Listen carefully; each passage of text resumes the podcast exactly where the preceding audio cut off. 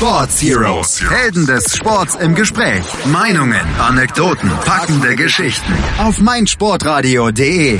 Hallo und herzlich willkommen zu einer neuen Folge der Sports Heroes auf meinsportradio.de.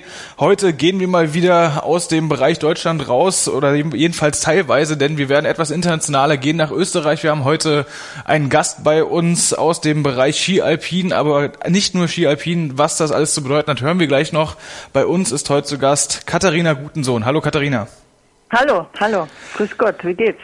Ja, ich freue mich auf jeden Fall, dass das Interview zustande gekommen ist, denn du hast eine extrem interessante sportliche Vita. Ähm, wir werden das jetzt alles ganz haarklein aufarbeiten, aber mal das erste, du bist in Tirol aufgewachsen, äh, dass man dann zum Skisport kommt, ist glaube ich nicht großartig verwunderlich, oder?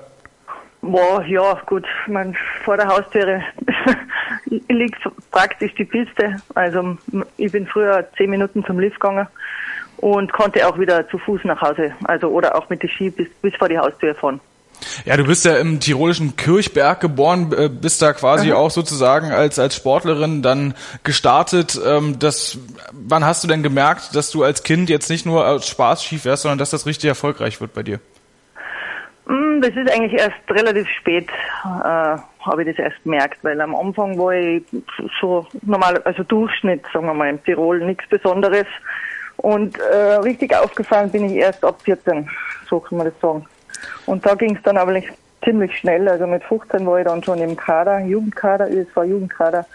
Mit 16 FIS-Rennen und mit 17 schon Weltcup. Also da ist es dann Schlag auf Schlag gegangen. Das ist ja wirklich ein ganz schön, ähm, naja, sagen wir mal, eine steile Karriere, die du als junge Frau hingelegt hast.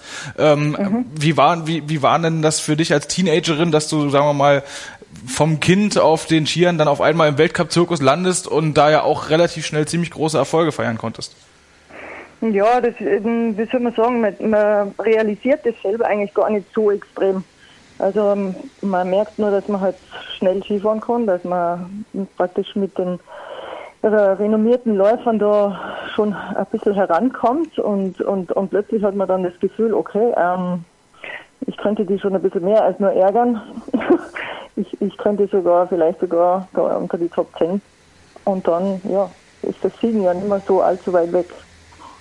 Als du dann äh, im Weltcup äh, gefahren bist, bei dir war ja relativ schnell klar, dass du die Abfahrt äh, so ein bisschen deine Paradedisziplin war das als junge Frau auch schon so. Ich habe immer gedacht, dass man am Anfang eher die technischen Disziplinen als äh, junger Mensch, der mit Skifahren, mit Skialpin anfängt, macht. Mhm, mhm.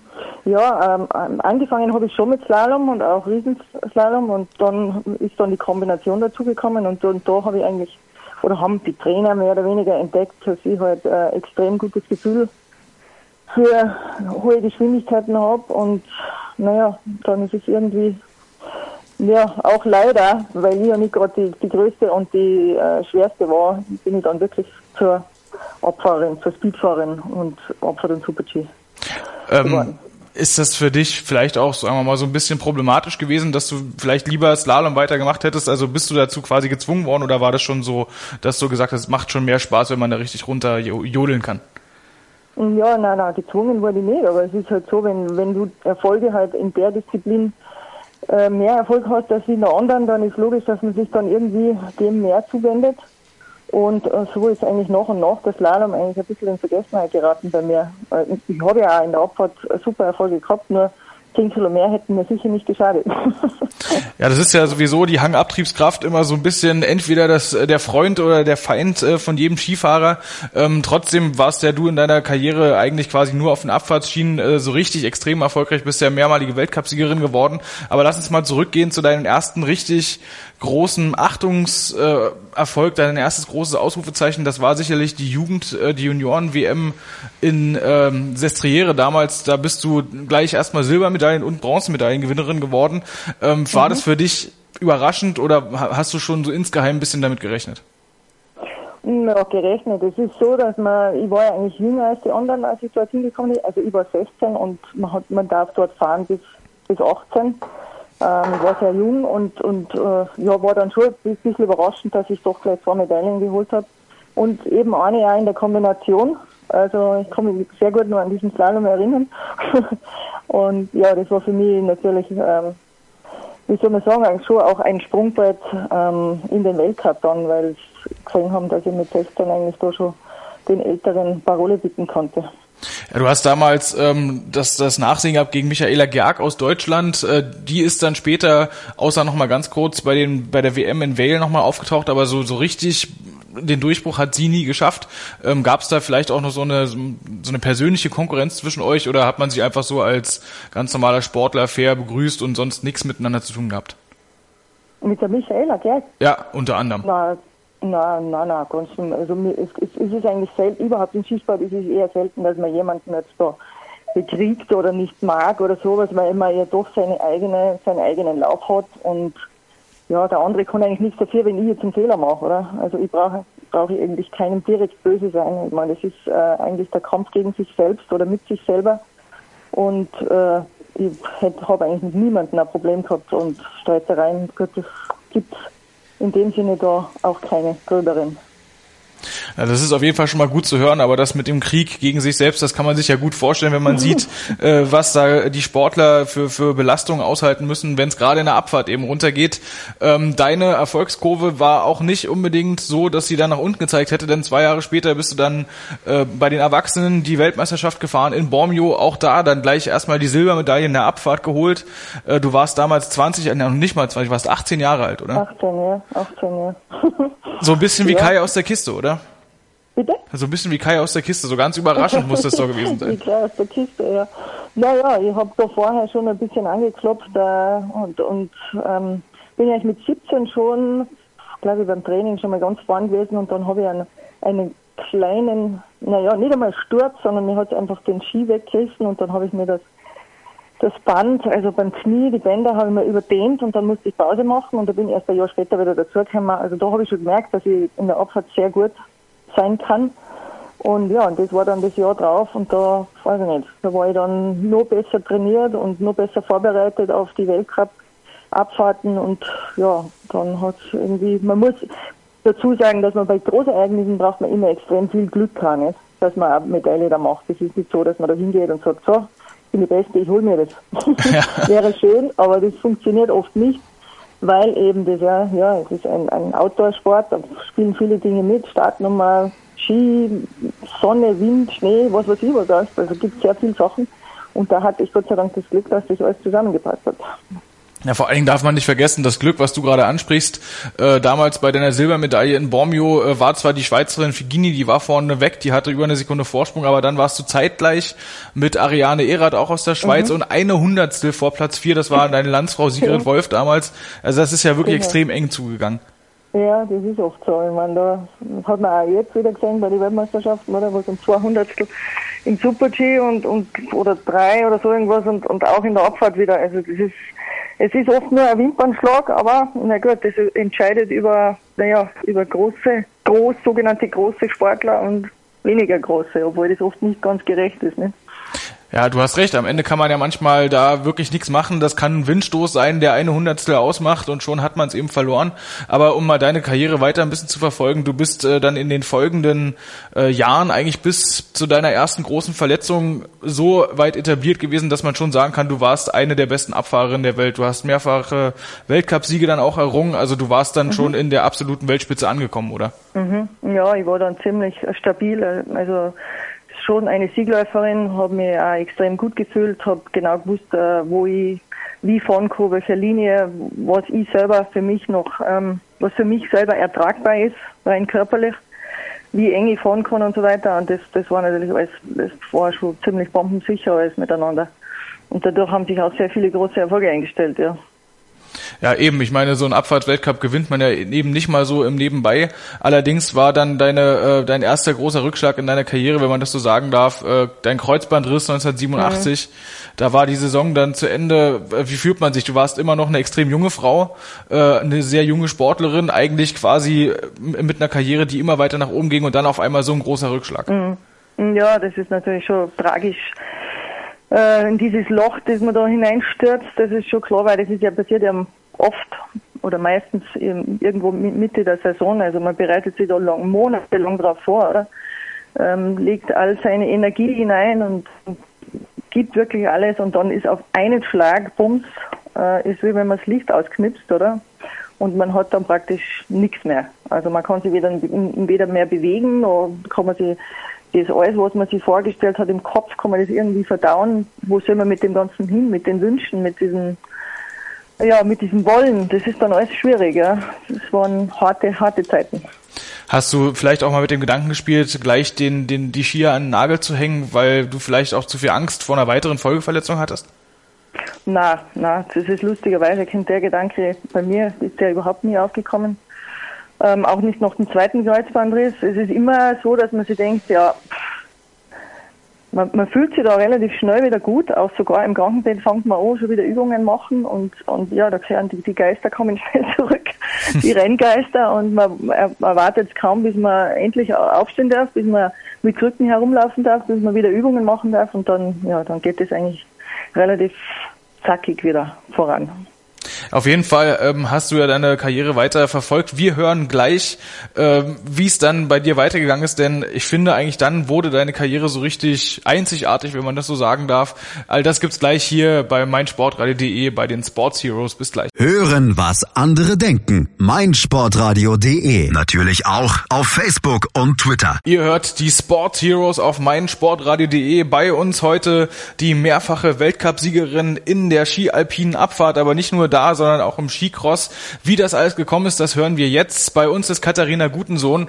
Und Katharina, ähm, wir haben gerade schon deine Karriere abgearbeitet bis zu deiner ersten schweren Verletzung 1987. Das wirklich ähm, Interessante, oder was heißt inter wirklich interessant, ist vielleicht falsch gesagt, aber so richtig ähm, einzigartig wird's dann danach. Du hast dann nämlich kurzerhand den Skiverband gewechselt und bist, äh, nachdem du in Österreich nicht für die WM in Vale berücksichtigt wurdest, dann kurzerhand für Deutschland gestartet. Wie ist das gekommen? Ja, das ist natürlich so eine Sache mit der Liebe, gell, wo die Liebe hinfällt. Also ich habe einen Rosenheimer Arzt, mit dem war ich auch äh, kurz verheiratet. das ist ja nicht so einfach in diesem Skitross. Ähm, und ja, das hat dann eher so ein bisschen auf Probleme bin ich da gestoßen mit diesem, mit der Tatsache, dass mein mein Mann nicht Österreicher ist. Das ist zwar ein bisschen unglaublich, aber es war dann doch wirklich so, dass das nicht so will, willkommen aufgenommen wurde in Österreich, also im Skiverband. Und dadurch gab es da kleinere Querelen. Ja, und dann äh, ja, habe ich mich entschlossen, für den deutschen Skiverband zu fahren. Und äh, die haben auch, wollten mich ja sofort aufnehmen und waren helle Freude. Und ja, so ist es dann gekommen. Ich muss noch mal ganz kurz nachfragen. Du, es gab im österreichischen Skiverband tatsächlich irgendwelche Probleme für dich, weil du einen Deutschen geheiratet hast, äh, obwohl quasi ja, ich meine, Rosenheim ist ja fast Deutschland. Wenn man das jetzt mal äh, geografisch betrachtet, sind es wahrscheinlich nur 20 Kilometer oder sowas, oder nicht? Ja, genau. Es ist ziemlich, ziemlich äh, Stunde, also von mir weg ist es genau eine Stunde zu fahren. Also von der Grenze, glaube ich, ist es eine halbe Stunde weg, oder? Oder so. Auf, auf jeden Stunde. Fall extrem dicht, aber wer kommt denn dazu, sich dann da irgendwie deswegen aufzuregen? Ja, aufzuregen, das ist halt, äh, ja, man hat sich vielleicht gedacht, äh, dass jemand da interne Sachen weitergeben könnte oder vielleicht so irgendwas. Ich bin mir nicht ganz genau sicher, um was es da eigentlich gegangen ist, aber ähm, ja, man, man macht dann aus, aus Sach, aus Liebe, macht man dann halt manchmal ein bisschen so äh, Übersprungshandlungen, heißt man die, oder? oder jugendliche Ideen hat man da und die, da überlegt man dann nicht so lang, ob das jetzt wirklich das Richtige ist oder nicht. Und ja, macht es einfach nicht. Und so habe ich es gemacht. Ja, und wenn es, ich meine, das ist ja natürlich für gerade den deutschen Skiverband eine sehr willkommene Übersprungshandlung, denn äh, es ist ja nicht so, dass du nicht extrem erfolgreich gewesen bist. Du warst äh, lange Zeit eine der letzten Abfahrtsiegerinnen, die es in Deutschland gab. Also äh, das mhm. hat der DSV bestimmt gerne gesehen, oder? Ja, natürlich. Na, die haben mich sehr, sehr, sehr herzlich aufgenommen. Es war die ganze Mannschaft war super, das Trainerteam war gut. Also ich habe mich da richtig wohl gefühlt da. Und es war überhaupt nie eine Diskussion, dass ich jetzt zu, zu quasi äh, ein eingebürgert worden bin oder Außenseiter wäre oder sonst irgendwas. Nein, das war immer total cool und hat einfach gepasst. Also das ist auch sicher nicht immer der Fall, dass das, dass das so gut funktioniert, aber bei mir hat es passt. Du bist auch dann bis zum Ende deiner aktiven Karriere bei den Deutschen geblieben. Du hast äh, Erfolge noch eingefahren, die man sich wirklich, äh, die sich wirklich sehen lassen können. Noch mehrfache Weltcupsiege, alle in der Abfahrt. Du warst bei Olympia äh, in Albertville unter anderem Sechster, bei den Weltmeisterschaften gute Ergebnisse in den in den äh, vorderen Regionen auf jeden Fall. Äh, gibt's da in den, sagen wir mal, in den 90er Jahren bis äh, Nagano noch so ein so eine ja so ein großes Highlight, woran du dich gerne zurückerinnerst? Ja, da gibt's äh, eigentlich mehrere Sachen, wo ich mich einfach gerne erinnere. Und das ist mit Sicherheit der, der Doppelabfahrtssieg in, in Wesonau, wo ich innerhalb von 24 Stunden zweimal gewonnen habe. Und wo ich gleichzeitig den äh, Geschwindigkeitsweltrekord aufgestellt habe mit knapp 139 kmh, der immer noch aktuell ist. also das, das hat mir schon sehr viel Spaß gemacht, weil diese das ist natürlich jetzt ein bisschen schwierig einzuholen, glaube ich, weil der Speed eher zurückgegangen ist in die Abfahrten. Ne? Ja, äh, aber ich wollte nämlich darauf gerade noch zu sprechen kommen. Dein Geschwindigkeitsweltrekord ist wahrscheinlich wirklich unumstößlich, ähm, denn man sieht's ja trotzdem zum Beispiel Lindsay Vonn ja aktuell mit Männerskiern unterwegs ist. Selbst die mhm. kommt an die Zeiten einfach nicht ran. Äh, man setzt halt die Abfahrt ein bisschen kurviger. Ähm, bist du darauf, du bist darauf auch schon ein bisschen stolz, oder? Das ist eine Marke, die man sich schon ein bisschen an, an die, ans Revers heften kann, oder? Ja, bin, bin ich schon ein bisschen stolz drauf. Und zwar auch deshalb, weil ich ja nie, ich war immer unter 60 Kilo und das ist so verdammt wenig für eine Abfahrerin und ja, maximal Geschwindigkeit, da würde man schon ein bisschen noch, würde schon helfen, nicht, wenn man, wenn man einfach mehr Gewicht hat. Und ja, ich habe da echt Kopf und Kragen riskiert bei dieser Abfahrtstrecke und die war auch sehr steil.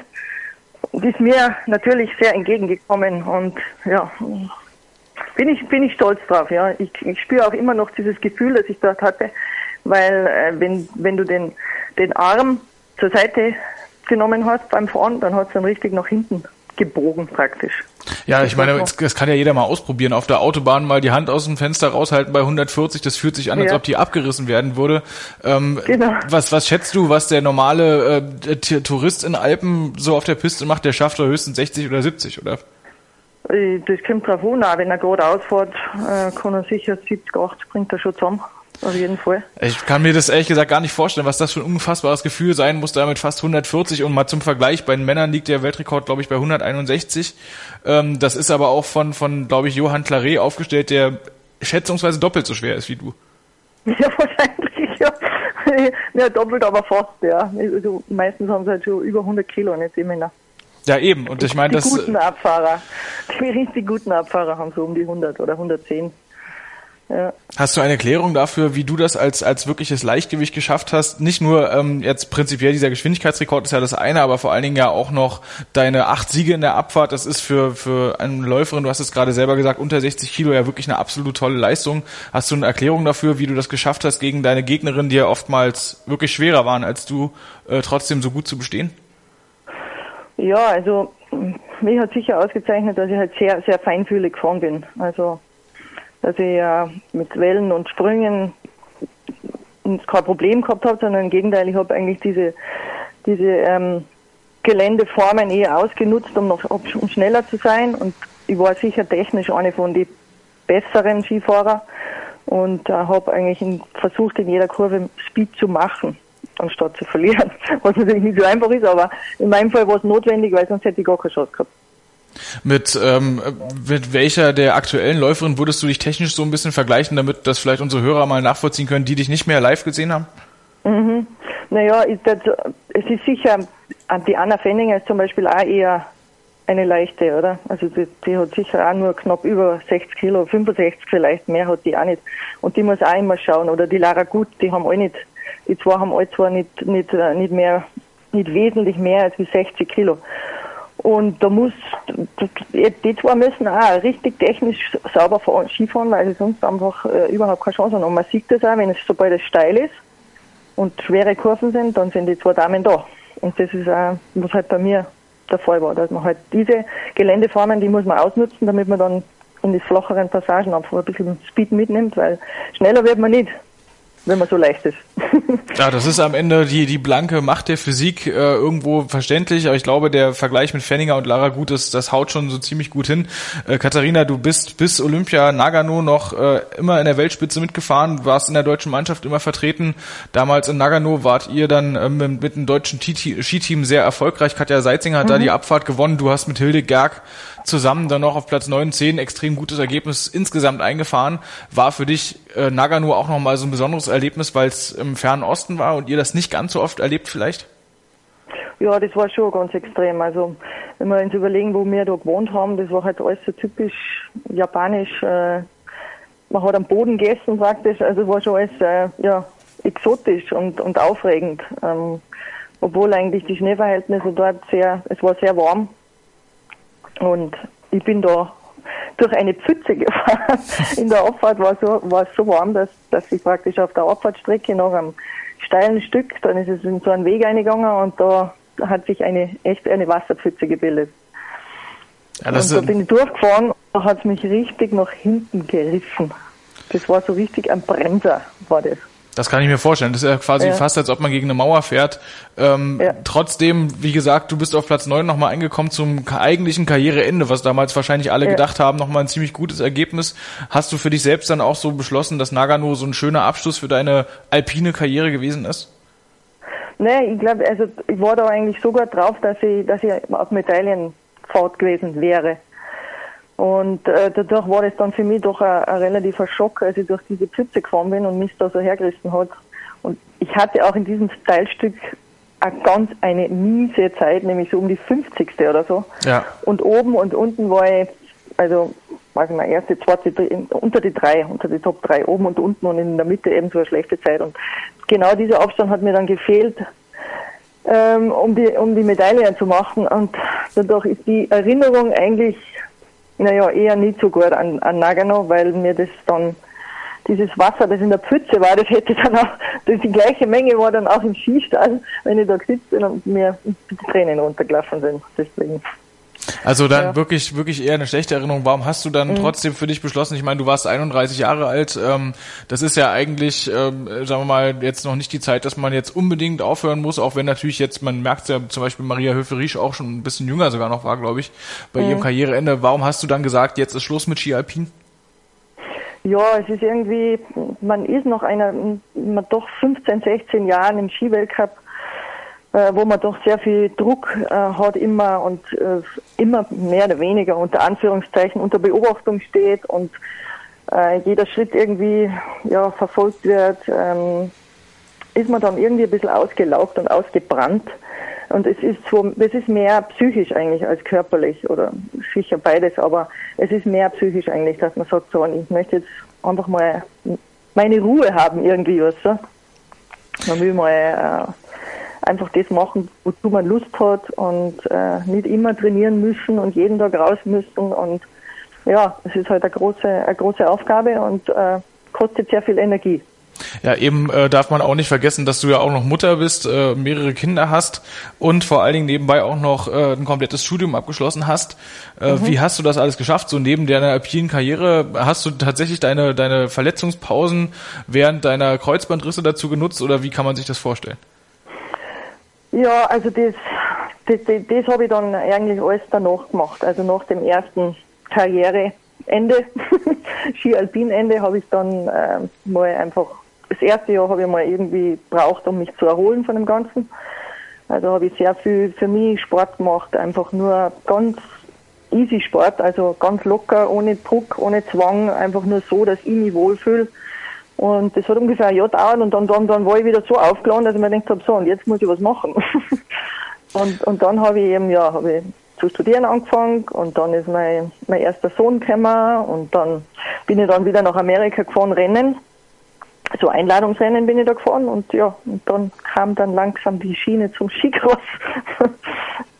Genau das mit dem Skicross wird gleich unser Thema sein, wie das alles zustande gekommen ist. Darüber reden wir hier mit Katharina Gutensohn bei den Sports Heroes auf meinsportradio.de. Die Sportshow mit Malte Asmus. Alles rund um den Sporttag. Von Montag bis Freitag ab 9 und 14 Uhr auf meinsportradio.de. Achtmal war sie Weltcup-Siegerin in der Abfahrt, Ski-Alpinen Abfahrt, Katharina Gutensohn. Und nach ihrem Karriereende im, im großen Skizirkus war dann trotzdem aber noch lange nicht Schluss. Katharina, du bist dann umgestiegen in eine Sportart, die hierzulande irgendwie, also vor allen Dingen in, in Deutschland, gar nicht so richtig berühmt ist, obwohl sie eigentlich fast so ein bisschen zu den ältesten äh, Stilistiken zählt, das Carving-Skifahren. Äh, kannst du unseren Hörern kurz mal erklären, was das eigentlich bedeutet? Carving Skifahren. Äh, du meinst jetzt die Rennen da? Ja, genau. Carving. Ja, ja, das, das ist halt ähm, extremes Kurvenfahren um kleine Bäume herum. Und zwar ist dieses äh, einfach das Wichtigste ist, dass man eben einen extremen Radius zusammenbringt und viel Geschwindigkeit. Oh ja, das was eigentlich die Menschen auf der Piste auch gerne machen, aber halt da ist es vorgegeben, wo die, wo die Kurven zu machen sind und umso enger man fahren kann, umso mehr Punkte kriegt man. Ja, es ist äh, so ein bisschen schwierig, weil äh, die meisten Urlauber können sich das nicht vorstellen so richtig, denn eigentlich haben ja alle heutzutage Carving-Ski, aber da geht's ja vor allem darum, dass du nicht versuchst, durch die Kurven zu driften und zu bremsen dabei, sondern du nutzt ja quasi den Radius vom Ski aus und machst dann damit mhm. die Geschwindigkeit, oder? Genau, du versuchst, oder jeder Ski hat einen, einen anderen Radius und umso normalerweise um, hängt es auch mit der Länge zusammen, also umso länger der Ski, umso länger ist der Radius. Ähm, und umso kürzer, umso, umso kleinere Radien man fahren. Aber es gehört natürlich erstens Technik dazu, um die Ski auf die Kante zu bringen und durchzuziehen. Und äh, natürlich braucht man Gefühl und Kraft. Ja, das Gefühl und Kraft hast du natürlich gehabt als ehemalige Weltklasse Alpine. Wann gab es denn die ersten Petitionen, dass du nicht mehr mitmachen darfst, weil du einfach zu gut bist? Na, das, das gibt es eher weniger. ähm, es ist, das sind, ist lustigerweise, es gibt überall so eigene, ja, eigene Geschichten, ähm, eigene Techniken und, und überall Menschen, die sich halt in diese speziellen Sportarten da richtig hineinsteigern und wohlfühlen und dann immer versuchen, alles rauszuholen. Und dieses, das Carving, das war für mich ganz interessant, aber das hat mir jetzt letztendlich dann nicht so gereizt wie zum Beispiel Skicross. Ja, genau, das ist nämlich genau das Stichwort. Äh, deine Karriere ging dann weiter. Du bist richtig im Weltcup gestartet bei den Skicrossern.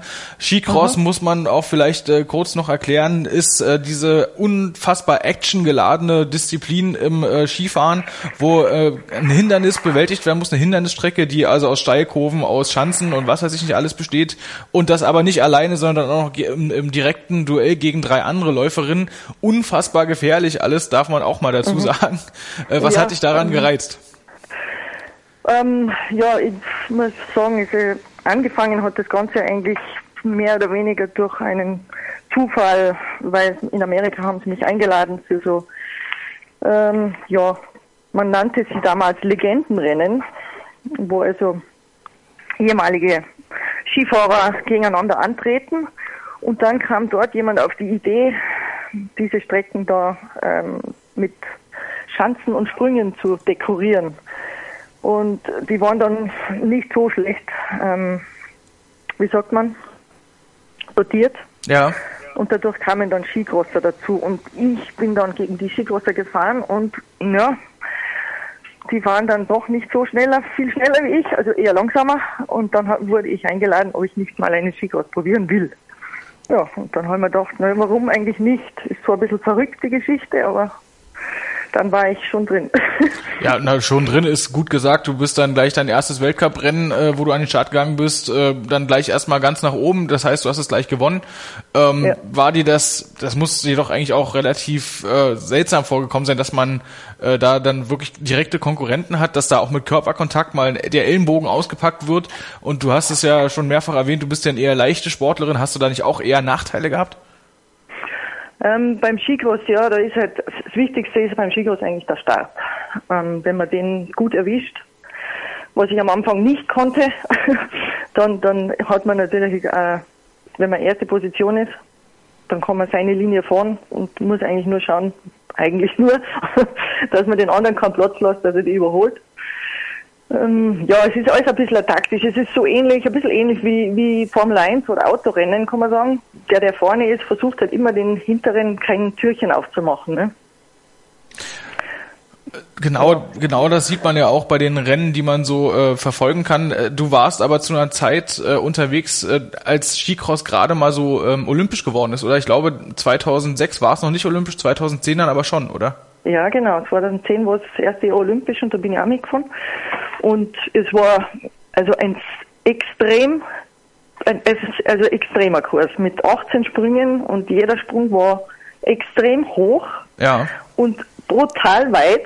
Und also danach äh, hat jeder, der dort mitgefahren ist, Schmerztabletten gebraucht, weil, weil ihm die, die Knochen so dermaßen wehgetan haben.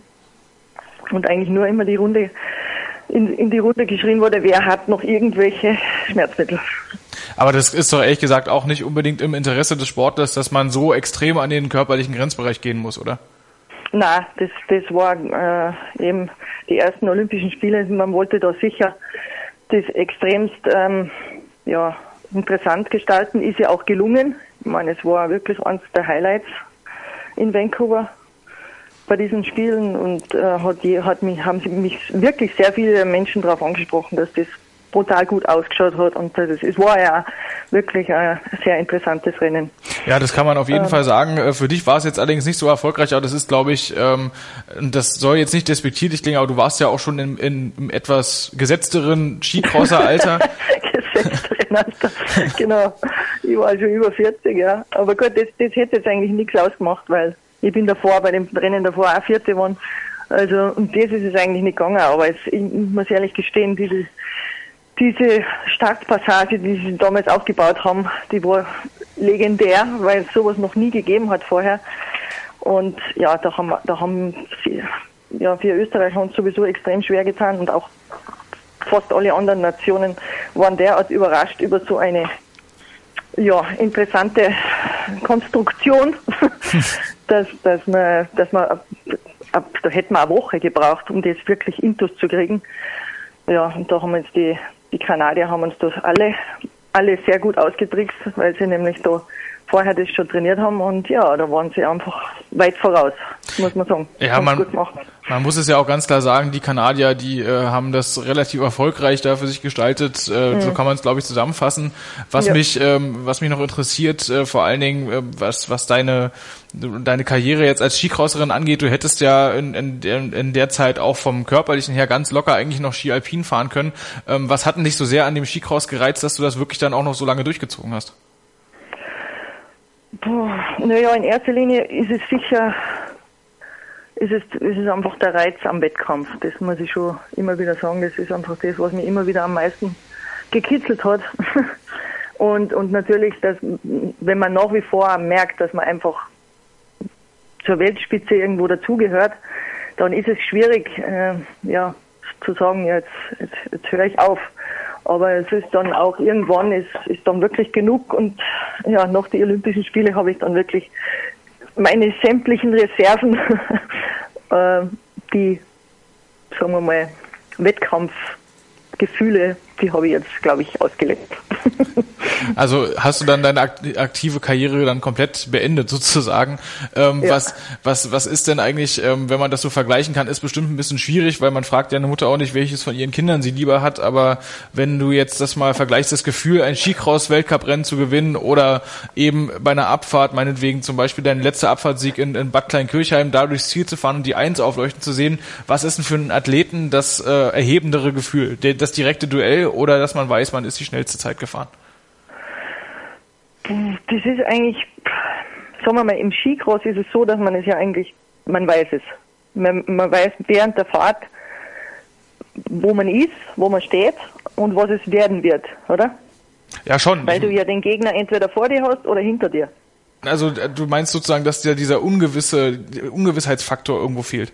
Genau, genau. Und das ist eigentlich der wesentliche Unterschied. Also man, man wenn man jetzt zum Beispiel im Skicross vorne ist und ich, ich fahre, weiß, ich bin jetzt im Finale und ich fahre jetzt um den, um das Podium und bin praktisch bis zum Schluss Zweite und überhole dann die andere noch kurz vorm, vorm Finish, dann weiß ich tausendprozentig, ich kann die einholen und ich, ich werde Erste. Äh, in der Abfahrt oder im Alpinski ist es so, dass man eigentlich nie weiß, bis man nicht nach der Ziellinie auf die Zeittafel geschaut hat, war das jetzt gut oder schlecht. weil man kann sich extremst täuschen. Man, manchmal hat man einen, einen Lauf, wo man sich denkt, boah, das war der beste Lauf meines Lebens mhm. und, und bringt keine Zeit zusammen, oder? Und dann hat man eigentlich, denkt man sich, ja, da habe ich jetzt, dort und da habe ich einen Fehler einbaut und das ist nicht gut gegangen und, und dann ist man schnell. Also man kann die zwei Sachen eigentlich überhaupt nicht vergleichen. Es ist beides sehr, sehr reizvoll und beides hat seine, ja, seine Eigenheiten. Aber hm, kann man nicht so, kann man nicht entscheiden. Kann mich nicht entscheiden. Ja, das, das, der Vergleich, das war mir schon klar, dass das nicht so einfach ist. Man denkt ja als Laie immer, am Ende ist es alles nur Skifahren, aber die Unterschiede für den Sportler sind ja dann doch irgendwo eklatant.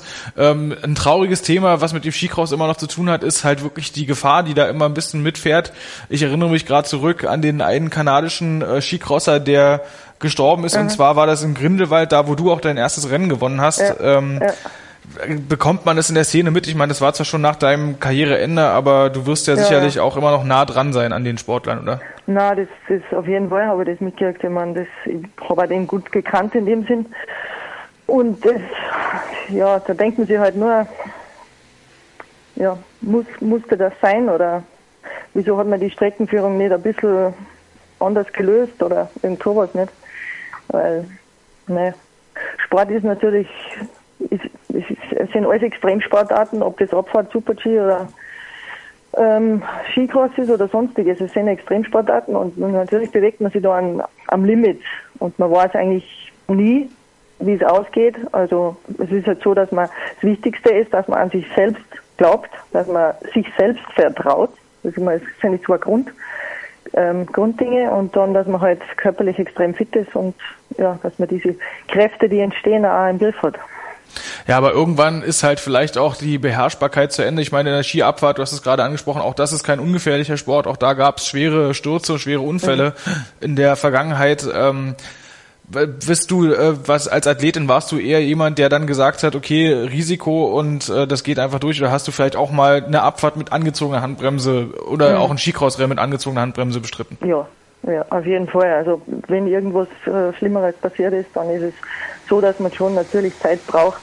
Also ich zumindest, ich habe Zeit gebraucht, um mich ähm, ja auch mein, meinem eigenen Selbstvertrauen, mein eigenes Selbstvertrauen wieder aufzubauen. Und ähm, es geht eigentlich nur so, dass man sich, dass man mit sich selbst im Reinen ist und man hat sonst niemanden, weißt du, du, du und der Ski, das ist, muss eine Einheit geben und umso besser das funktioniert, umso schneller kann man fahren. Und das kann man auch nur, wenn man sich selbst vertrauen kann. Und das schaukelt sich dann mehr oder weniger gegenseitig hoch und ja, und dann funktioniert es auch. Und wenn man irgendwie unsicher ist, dann ist die Gefahr größer natürlich, dass man sich verletzt oder ja, Fehler macht. Na dann freue ich mich auf jeden Fall erstmal, dass du von schwereren Verletzungen außer deinen Knieverletzungen wirklich verschont mhm. geblieben bist. Ähm, die Frage jetzt, wo wir deine ganze sportliche Karriere abgearbeitet haben, ist nicht ganz einfach. Was war der schönste Moment in deinem gesamten Sportlerleben? Hm. Nur Sport.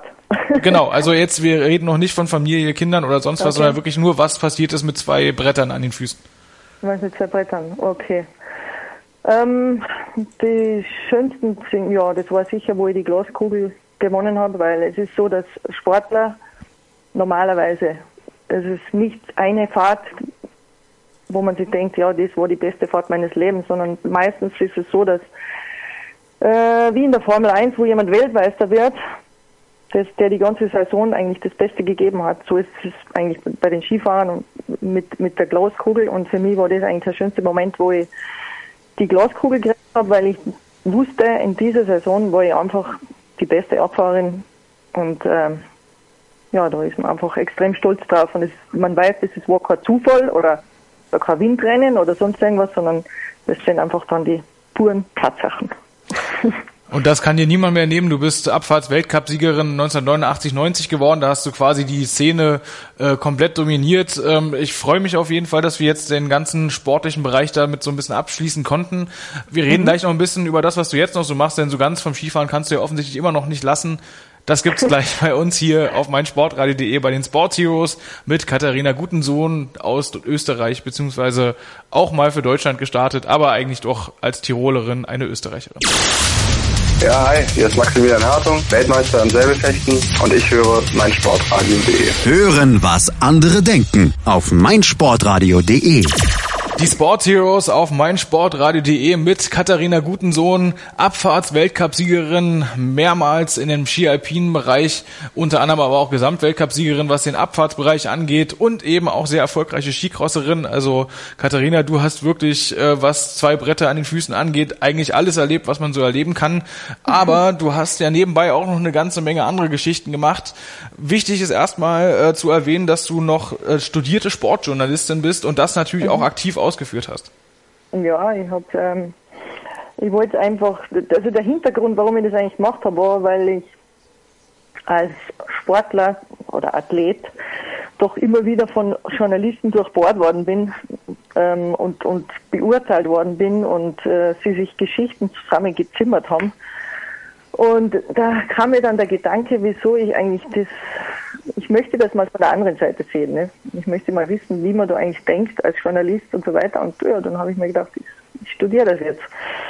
Ja, das habe ich gemacht und ähm, ja, ich bin, äh, bin auch auf einige Sachen draufgekommen, dass es oft auch der Druck der Arbeitgeber ist und so weiter, um die Geschichten einfach interessanter zu gestalten.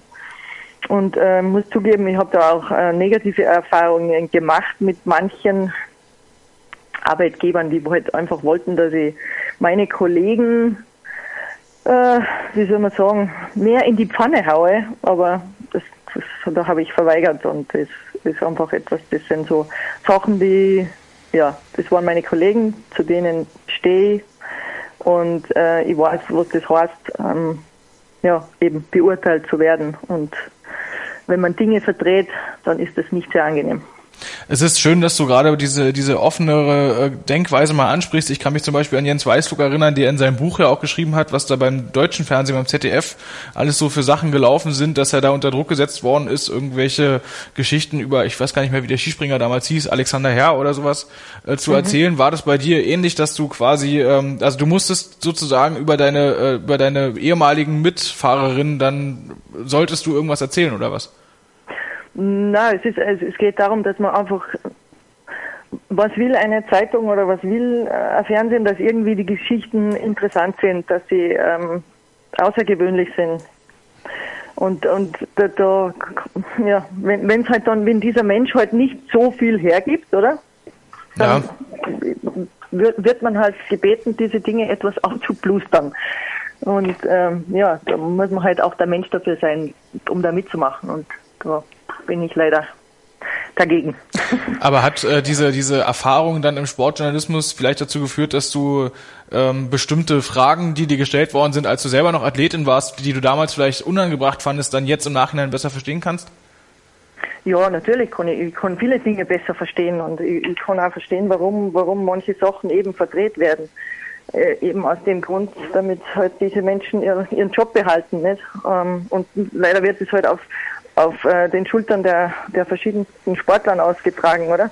Oder Persönlichkeiten, egal, es wird, es wird jetzt wahrscheinlich überall so sein, nicht nur im Sport, sondern auch bei den Stars oder keine Ahnung, überall, wo halt Menschen ähm, interessante oder weniger interessante Dinge tun.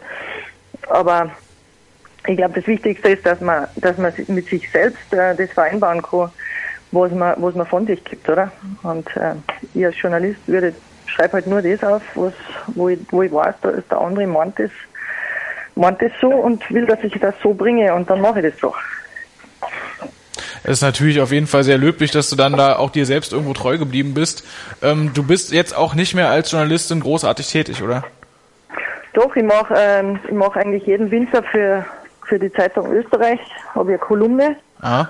Und da schreibe ich immer, ja, eben über den derzeitigen Stand und der Österreicherinnen.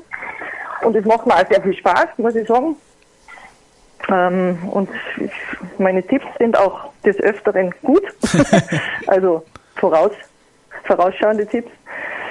Ähm, ja, es macht mir Spaß und es, es beansprucht auch nicht so viel Zeit, ähm, weil ich ja doch drei Kinder habe und einen Hund und eine Katze. und dadurch ähm, kann ich natürlich nicht wahllos äh, durch die Welt tingeln, sondern bin halt doch viel zu Hause und eigentlich nur ab und zu beruflich unterwegs im Winter.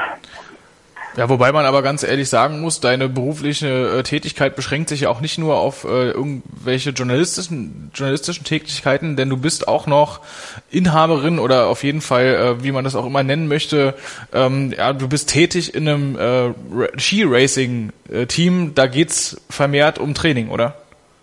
Ja, wir haben mit meinem Cousin zusammen ähm, eine Rennschule, Skirennschule, mhm. wo halt äh, Kinder, die ähm, ja, Renn- und Luftrenncharakter schnuppern möchten, halt bei uns trainieren können. Und äh, ja, einfach einmal was dazulernen, technisch dazulernen können oder auch mental, wenn sie wollen, dass man einfach ein bisschen ja, schaut, wo steht man und äh, wie kann man sich besser verbessern und weiterentwickeln. Ist das jetzt äh, dann auch eine, eine, ähm, ein Angebot, was sich dann äh, nur an den österreichischen Skiverband richtet oder kann da prinzipiell jeder kommen und wenn meinetwegen der Skiverband von Bulgarien jetzt äh, irgendwelche jungen Athleten hat, die er etablieren möchte, kann der auch zu euch kommen? Mhm, natürlich, ja, klar. Es ist jetzt nicht ähm, auf irgendwelche, es ist auf nichts fixiert, sondern es ist eigentlich eher an, an junge Leute gerichtet, also Schüler, ähm, Jugendliche, die halt einfach besser Skifahren wollen oder die vielleicht irgendwo stecken in ihrer Karriere, dass man halt einfach da versucht, das zu finden, was noch, woran es noch hakt. ähm, das heißt also, ihr habt gar keine Kopplung zum ÖSV in, in, in, dem, in der Hinsicht? Na, das, das ist auch da in dem Fall nicht notwendig, weil das, es gibt ja ah. in Österreich gibt's ja doch einige sogenannte Rennschulen, oder? Und es sind auch schon einige herausgekommen aus diesen Rennschulen, die dann auch im ÖSV gelandet sind. Weißt du, gibt schon. Und eure Schule äh, sitzt jetzt natürlich auch nicht unbedingt ungünstig gelegen äh, in deinem Heimatort Kirchberg. Äh, und mal kurz zur Erklärung, Kirchberg ist quasi ein Steinwurf von Kitzbühel entfernt. Ja, das ist dasselbe Skigebiet. Und ähm, kann praktisch von zu Hause auf den Hanekamm schauen. Jetzt, ja, jetzt merkst du uns gerade die, den kompletten Neid äh, unserer Hörerschaft, der dir entgegen äh, äh, springt, ja, denn der Hahnkamm, die meisten wissen es, da wird die Streifabfahrt ausgefahren, eigentlich genau. die legendärste, äh, der legendärste Berg, den es überhaupt gibt im ganzen Ski-Alpin-Zirkus, oder? Ja, ist schon, glaube ich, ziemlich äh, bekannt dieser Hügel und ist ja immer ein Mordspektakel jedes Jahr. Und wir waren ja auch war mit den Kindern zum Zuschauen. Also es ist schon einfach unglaublich, wie viele Menschen das Ganze eigentlich mitreißt, wie viele Zuschauer da kommen und die Stimmung und alles. Also ist schon außergewöhnlich, muss man, muss man sagen. Kurz, ähm, bevor wir gleich zurückkommen zu deiner Skischule, äh, zu deiner Rennschule, bist du die Streif eigentlich selber auch schon gefahren? Also so richtig, nicht nur als Tourist, sondern schon so ein bisschen mit mehr, ähm, mit ein bisschen mehr Intention dahinter? Mit Schmackes, man. Ja, sozusagen. Äh, es ist so, dass man, dass für die Damen ist ja zweimal versucht worden, einen Super-G zu machen. Ja. Ich glaube 95 und frag mich nicht, 97 oder so irgendwas. Und beide Male war leider zu wenig Schnee ähm, und sie mussten abgesagt werden.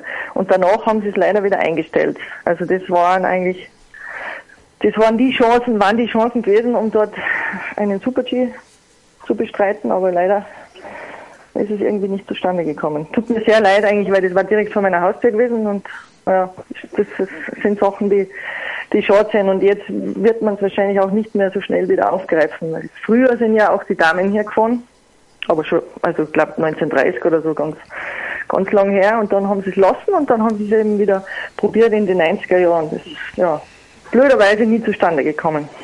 Ja, es ist irgendwie ein bisschen schade, dass die Frauen in, in so Abfahrten wie äh, eben in Kitzbühel auf der Streif oder in Wengen beim Lauberhornrennen äh, Rennen oder jetzt gerade eben auch in Saalbach da auf der Schneekristallpiste ausgenommen sind. Ähm, aber vielleicht kommt es ja in Zukunft noch. Mal kurz noch zurück zu deiner Rennschule. Wenn man jetzt äh, ein junger Sportler ist, ähm, das heißt, wenn man einfach nur Rennluft geschnuppert ist, dann kontaktiert man euch einfach und dann gibt's Termine und dann wird trainiert.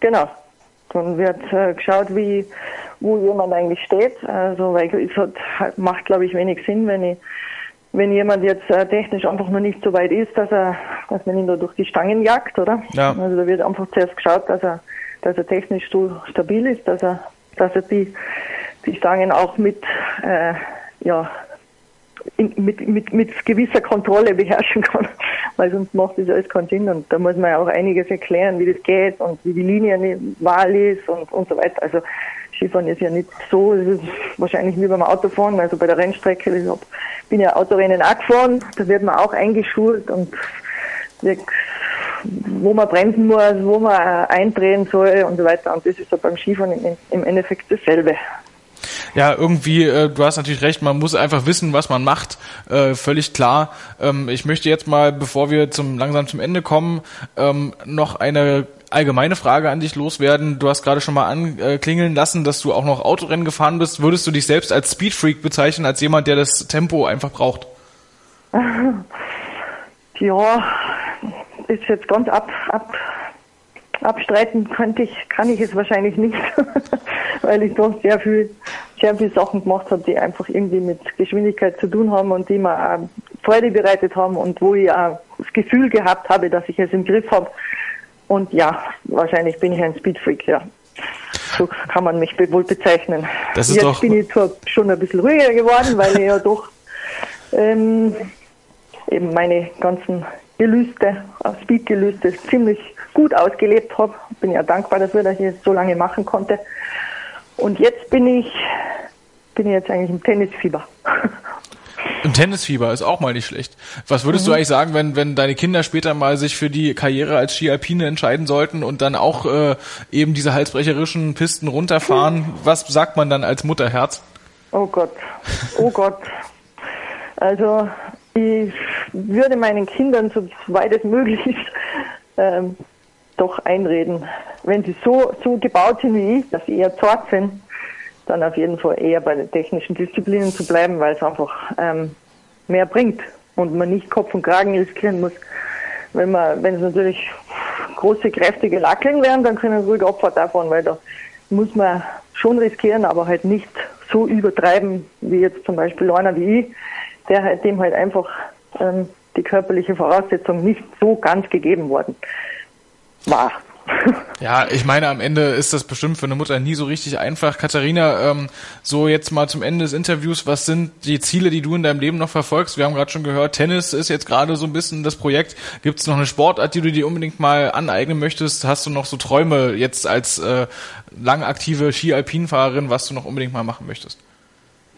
Ja, bei mir ist es jetzt schon echt so ein bisschen ein, Spleen, dass ich, dass ich einfach im Tennis jetzt technisch ähm, so verbessern möchte, weil ich spiele in der Mannschaft mit und finde, das, das ist jetzt so, das macht mir jetzt sehr viel Spaß, ähm, wieder, ja, wieder weiterzubilden und ähm, einfach meinen Körper fit zu halten.